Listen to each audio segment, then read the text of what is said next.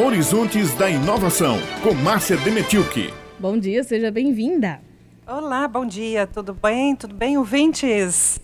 Eu vou tirar a mensagem de hoje aqui da minha agenda nova, sabe? Porque eu ganhei uma agenda lindíssima, terça-feira, uma obra de arte, um Paraíba, um estado de arte, uma iniciativa lá da EPC, feito com muito cuidado pelo jornal, pela equipe da editora União, uhum. Nana Garcês à frente. Olha que trabalho fabuloso, foi distribuído com muita muito orgulho lá pela equipe no dia do lançamento, na terça-feira, na Fundação Casa José Américo. Uhum. Uma festa maravilhosa que teve lá e nossos agradecimentos incríveis, não só a Naná que fez, mas ao governo do estado também, que possibilitou um trabalho desses, junto também com um outro livro que traz uma reunião dos escritores da Paraíba, uma outra obra também que foi feita. Uhum. Fantástica. Enfim, vamos falar também de inovação agora na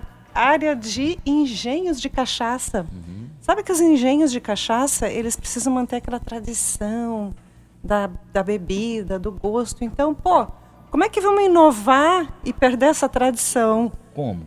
Como? Não, né? É complicado. E isso na minha cabeça ficava assim, mas a inovação ela pode vir por diversos aspectos. Veja só. Eu tive a semana passada lá com o Murilo Coelho no Engenho Nobre. O Engenho Nobre era em Sobrado. Aí trans, ele transferiu toda a unidade para a Cruz do Espírito Santo um lugar já, uma região já conhecida pela produção de cachaça ali.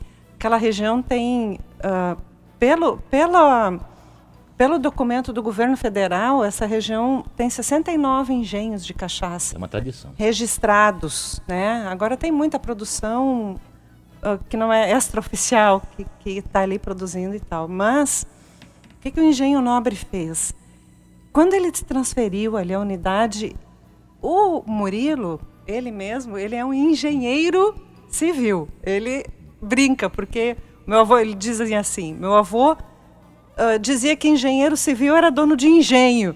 E pronto, ele foi, ele foi ser então dono civil, o engenheiro civil, dono de engenho. Aí a gente deu muita risada aquele dia.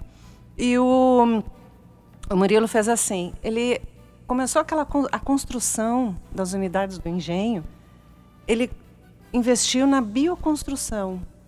E olha só que investimento chocante. O material para construir as paredes do prédio, ele tirava da areia do quintal do engenho. Então ele, ele construiu as paredes de areia. Areia. Como é que é isso? Aqueles sacos, sabe aqueles sacos de batata, aqueles sim, sacões sim. assim? Aquilo ali tu enche de areia, né? E vai acomodando um em cima do outro numa empilhando, né? empilhando né? numa uma técnica assim tem que respeitar alguns parâmetros ali e, e vai empilhando aquele fazendo, acomodando, a areia vai acomodando e depois dá o acabamento com impermeabilização é, é. e o cimento e tal. Mas o negócio fica fica não, nobre. Não só nobre, como fresquinho ali dentro. Sabe que a gente entra, a gente sai daquele calor ali, Cruz Espírito Santo, janeiro estava quente, fresquinho ali dentro, com as ventilações bem colocadas.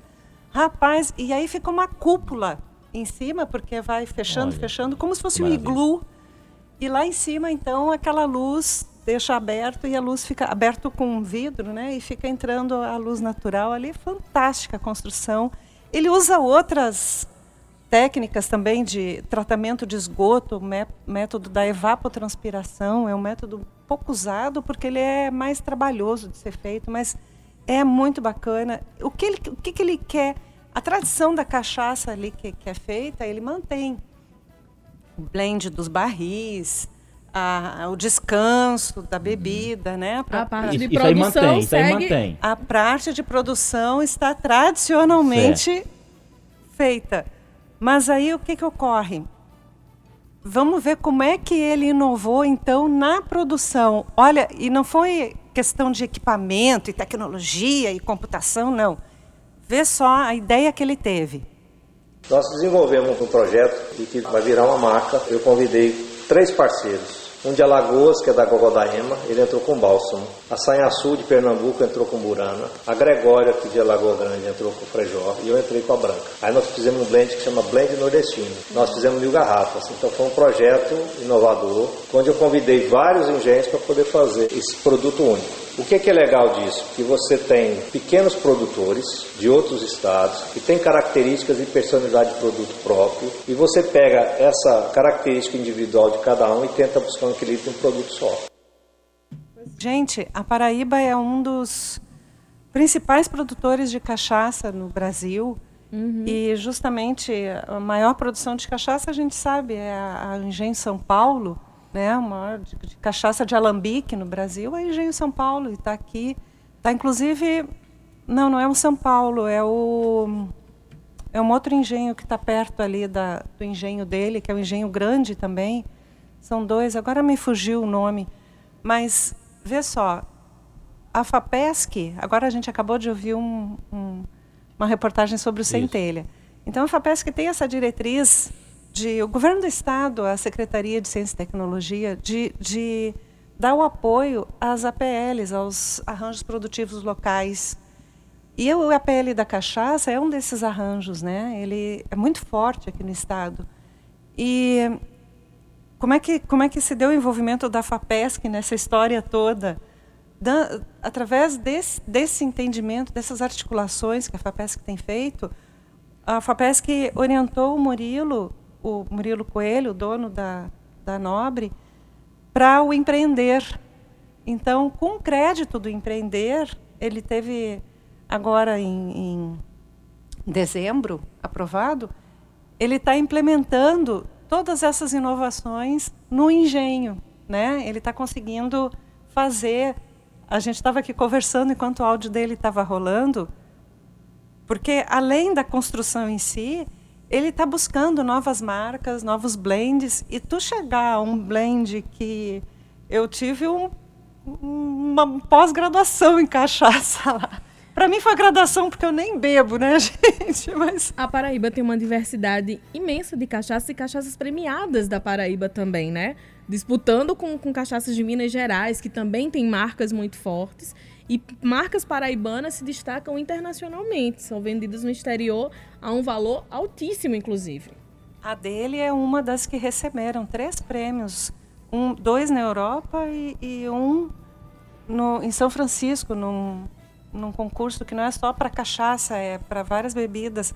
E outro prêmio, ela é tem uma das marcas que ele fa fabrica que é a 12 segunda melhor cachaça do Brasil em 2018 ou 2019? Não, foi em 2018. O de 2019 ele está concorrendo, ainda não saiu o, o, resultado. A avaliação. Mas, gente, aqui nós estamos trazendo essa inovação. A gente está vendo, assim, observando que a inovação ela se dá em diversos aspectos. Agora, o professor Roberto deu entrevista a respeito do Centelha Ali vão sair ideias inovadoras também de base tecnológica. Uhum. Aqui no Engenho nós temos essa inovação que vem a bioconstrução, vem técnicas de tratamento de esgoto diferenciadas. Que precisa de tecnologia para desenvolver uma técnica, essa técnica de construção que está sendo utilizada, né? Exatamente. Então, e, e a inovação com novos produtos, novas articulações feitas no estado. Ah, que barato! É muito legal ver esse estado se dirigindo aos horizontes da inovação. Um bom dia para todos, estejam muito felizes hoje, porque é Estamos. é quinta-feira, loguinho vai ser sexta e chega o fim de semana. Um abraço a todos. Um abraço, Márcia, muito obrigada. Até a próxima quinta-feira.